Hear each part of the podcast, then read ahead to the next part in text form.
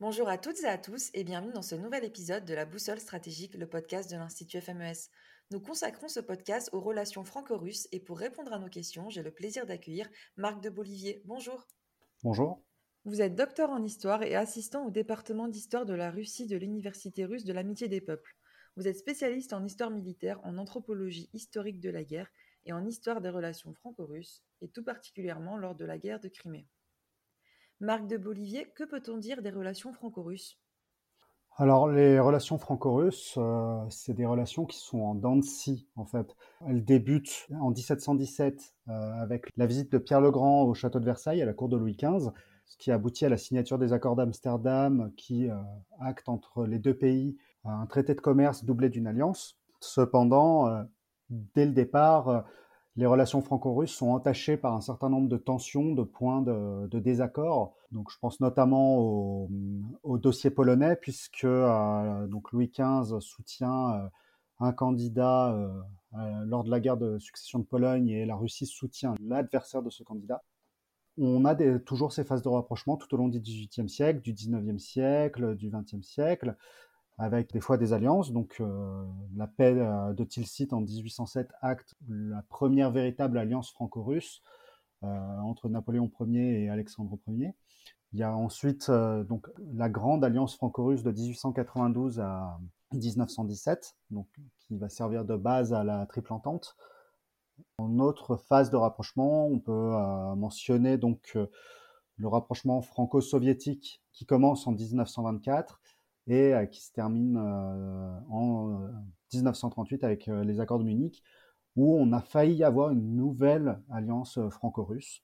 Et tout au long de la guerre froide, c'est pareil. Alors cette fois, ça s'inscrit plus dans un, dans un contexte global d'affrontement entre les blocs, que les phases de rapprochement franco-russe correspondent aux phases de détente finalement entre blocs de l'Ouest et blocs de l'Est. En ce qui concerne les, les phases d'opposition, bah, finalement, c'est toutes ces périodes de trous entre les phases de rapprochement. Donc, euh, au XVIIIe siècle, il y a une opposition euh, sur le dossier polonais, mais aussi sur euh, le dossier turc, le dossier suédois.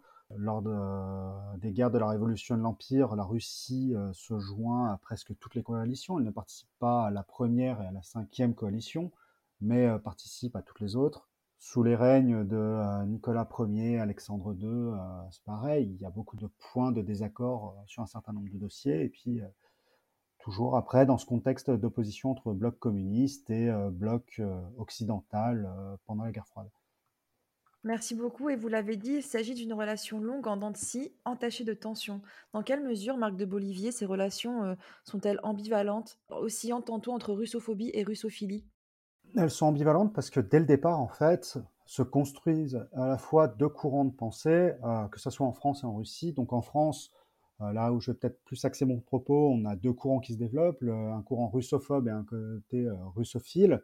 Et inversement, en Russie, on a plutôt ce qu'on pourrait qualifier de partis, les partis pro-allemands à la cour de Saint-Pétersbourg et le parti pro-français. Alors, il y a euh, plusieurs euh, historiens et des journalistes qui se sont penchés sur le courant euh, russophobe en France et plus largement en Occident. Il y a notamment Guy le journaliste suisse Guy.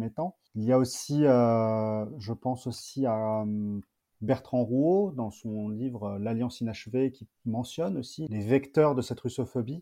On pourrait définir trois grands facteurs à cette russophobie. Donc, l'assimilation de la Russie à une terre barbare, le fantasme d'un ogre russe cherchant à conquérir l'Europe, et enfin la vision d'un gouvernement autocratique. L'image de la Russie barbare, elle a des racines qui sont anciennes. Au XIXe siècle, elle se construisent avant tout sur euh, les récits des soldats de la Grande Armée, de ceux qui ont combattu l'armée russe et surtout ceux qui ont fait la campagne euh, de Russie, il y a eu euh, donc euh, un véritable traumatisme. Donc euh, c'est l'historien Jacques-Olivier Boudon qui en parle dans son ouvrage consacré à la campagne de 1812. Il y a un véritable traumatisme chez les soldats français qui ont été capturés, qui ont été parfois, même assez souvent, battus, dépouillés par les paysans russes et puis les Cosaques. Il y a aussi la figure donc du Cosaque qui émerge à ce moment-là et qui va rester prégnante tout au long du 19e siècle. Il y a aussi cette vision d'une Russie barbare euh, qui s'oppose un petit peu à la France euh, des Lumières euh, à cette période. là, aujourd'hui, si cette vision de la Russie comme terre barbare est un peu tombée en désuétude, on va plutôt mettre en avant le déclin russe finalement, le, déclassement un petit peu, avec par exemple des images des, des, régions sinistrées par la chute de l'Union soviétique, etc. Sur le fantasme de l'ogre russe qui cherche à conquérir le reste de l'Europe, à s'étendre sur l'ensemble du continent européen. Euh, la racine même de, cette idée vient du, faux testament de Pierre le Grand, qui est utilisé par Louis XV puis euh, par Napoléon. Donc il y a le journaliste euh, Guy qui en a parlé dans une table ronde donnée à l'Université russe de l'amitié des peuples le 29 mars dernier. Et en fait, ce, faux document qui laisse penser que la Russie veut s'étendre aux mers chaudes et puis euh, en Europe de l'Est, puis ailleurs, euh, va être repris, va servir de fondement euh, à la politique française lorsqu'elle cherche à s'opposer à la Russie, mais aussi va finalement être réutilisé par d'autres pays qui s'opposent à la Russie, comme les Britanniques. Les Britanniques vont utiliser le faux testament de Pierre le Grand comme base de propagande dans leur lutte d'influence avec la Russie en Orient et en Asie. Donc c'est au moment de ce qu'on appelle le grand jeu. Puis il y a cette vision de l'ogre russe qui se poursuit aussi tout au long de la guerre froide. Enfin, l'image d'une Russie autocratique, d'une Russie aux mains de despotes, est elle aussi très ancienne. Elle est déjà présente au XVIIIe siècle. Et puis, euh, surtout en France, en tout cas, c'est euh, donc là, c'est Bertrand Rouault qui en parle très bien. Donc, l'importance fondamentale du livre d'Astolphe de Custine, La Russie en 1839, qui euh, qui dépeint euh, une Russie arriérée, euh, où le servage sévit encore, où la violence est encore très présente, euh, où le pouvoir de Saint-Pétersbourg est vraiment est autocratique et déconnecté un petit peu, enfin même pas qu'un petit peu, mais déconnecté finalement des, réalités russes. Donc il y a ça pour le courant russophobe, et puis pour inversement, donc il y a une russophilie qui est se nourrit d'une certaine admiration pour euh, des penseurs, pour des artistes. Donc, euh, par exemple, euh, on peut voir la popularité de, Léon Tolstoï et de, ses différents romans. en France, donc, il y a aussi les œuvres de Tchaïkovski, de Igor Stravinsky aussi. Il y a certaines personnalités, comme le comte Orlov, qui a, est l'ambassadeur euh, de Russie euh, à Paris en 1856, au moment de la signature du traité de paix qui met fin à la guerre de Crimée. Donc, ces personnalités qui sont appréciées et qui vont nourrir ce courant russophile. Il y a aussi des personnages comme Serge Diaghilev qui contribue à diffuser une image positive de la culture russe euh, avec euh, des représentations de ballets, d'opéra russe, etc. Après, à mon sens, le courant russophile aussi se nourrit aussi d'un certain attrait romantique pour les grands espaces qu'offre la Russie. Sous le Premier Empire, comme le rappelle Jacques-Olivier Boudon, la Russie est décrite par les voyageurs comme une vaste plaine allant du Niémen à l'Oural, avec euh, des forêts au nord et des steppes au sud. Et il y a un attrait pour, euh, pour ces grands espaces. Euh, on pourrait faire peut-être un parallèle un peu grossier avec euh, l'attrait pour l'Ouest américain. Puis il y a l'image romantique autour du transsibérien, il y a pour les beaux paysages de la Sibérie, il y a de nombreux documentaires qu'on peut trouver sur les chaînes de télévision qui montrent cette image de la nature russe, de l'Altaï, du lac Baïkal. Et on retrouve aussi cet attrait pour les grands espaces russes et pour la culture russe sur Internet. Donc il y a des vidéastes russes ou franco-russes ou français qui s'intéressent à la Russie. Donc, par exemple, euh, Enfant de l'Est qui parle de la culture russe et qui sert de vecteur à ce, courant euh, russophile.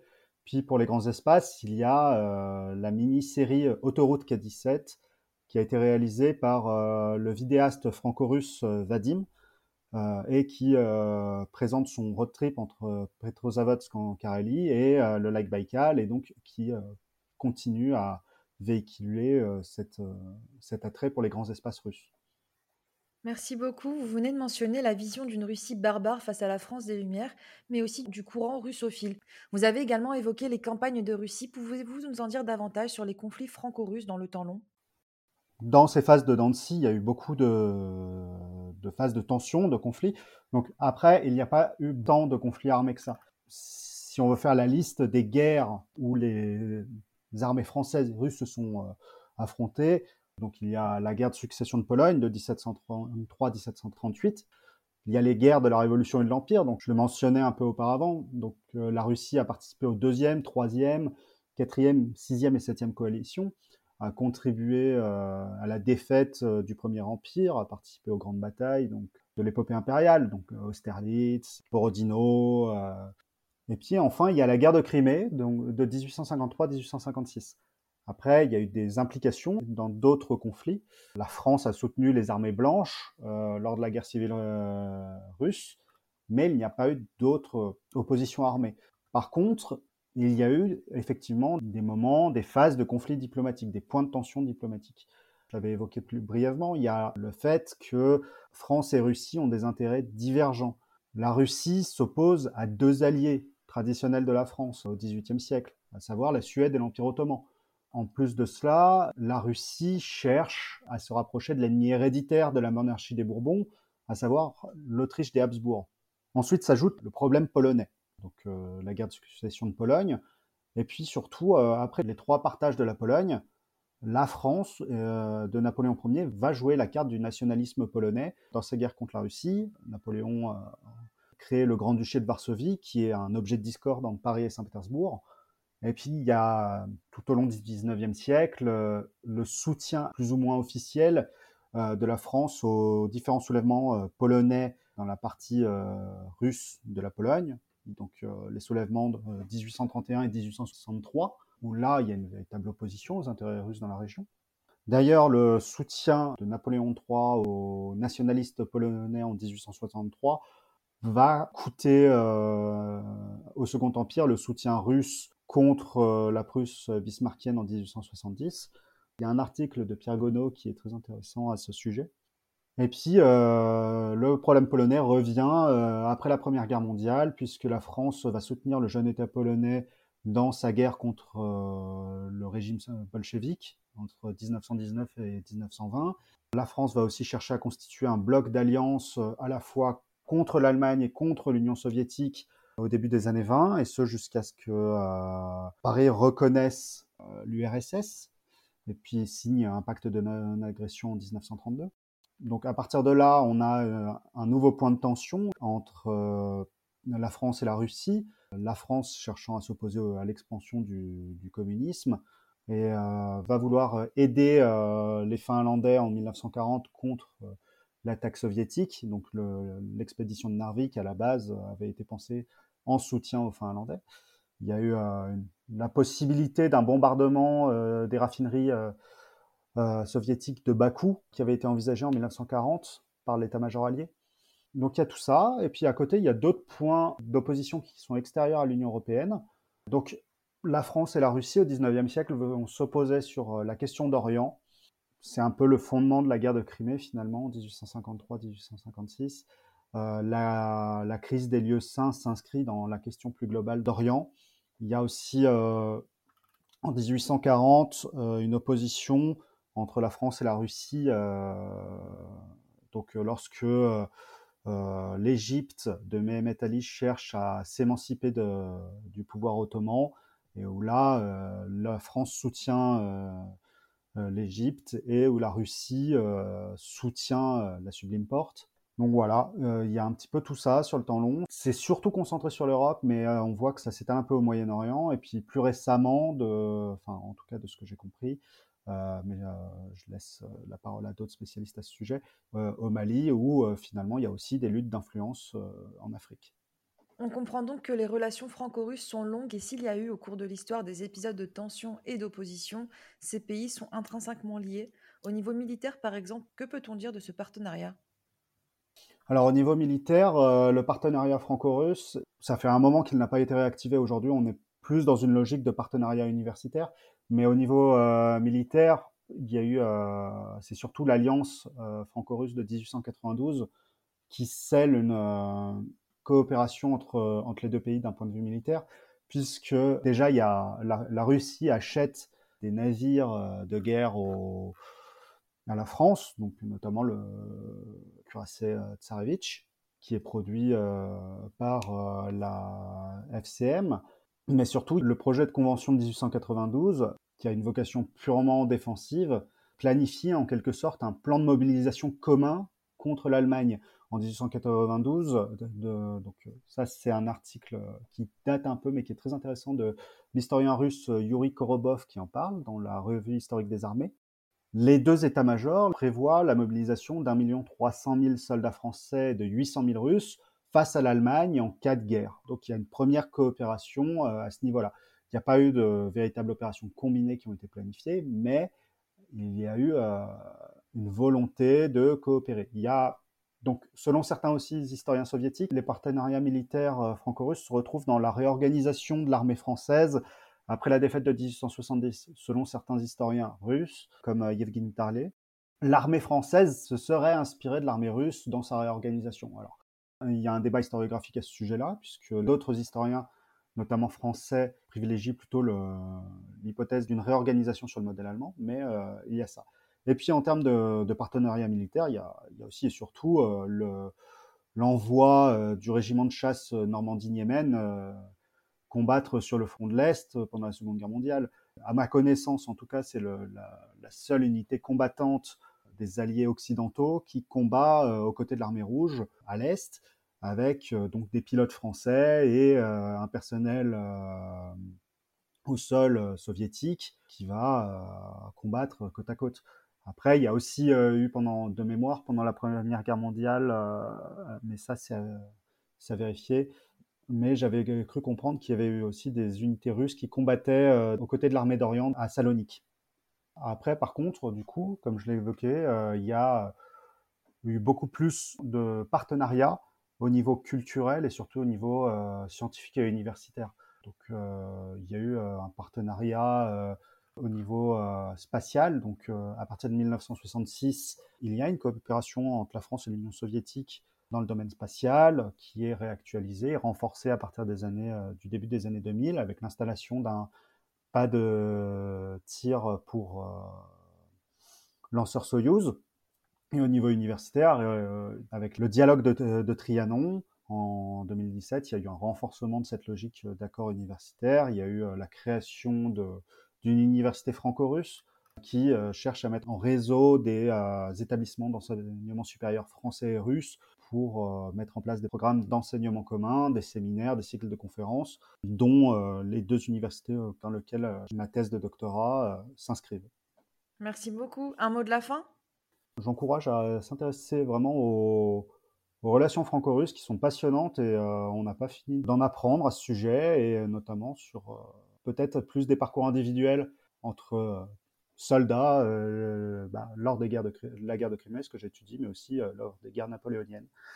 Et j'espère que d'autres études vont, vont continuer à être produites sur ce sujet qui est vraiment passionnant et à approfondir.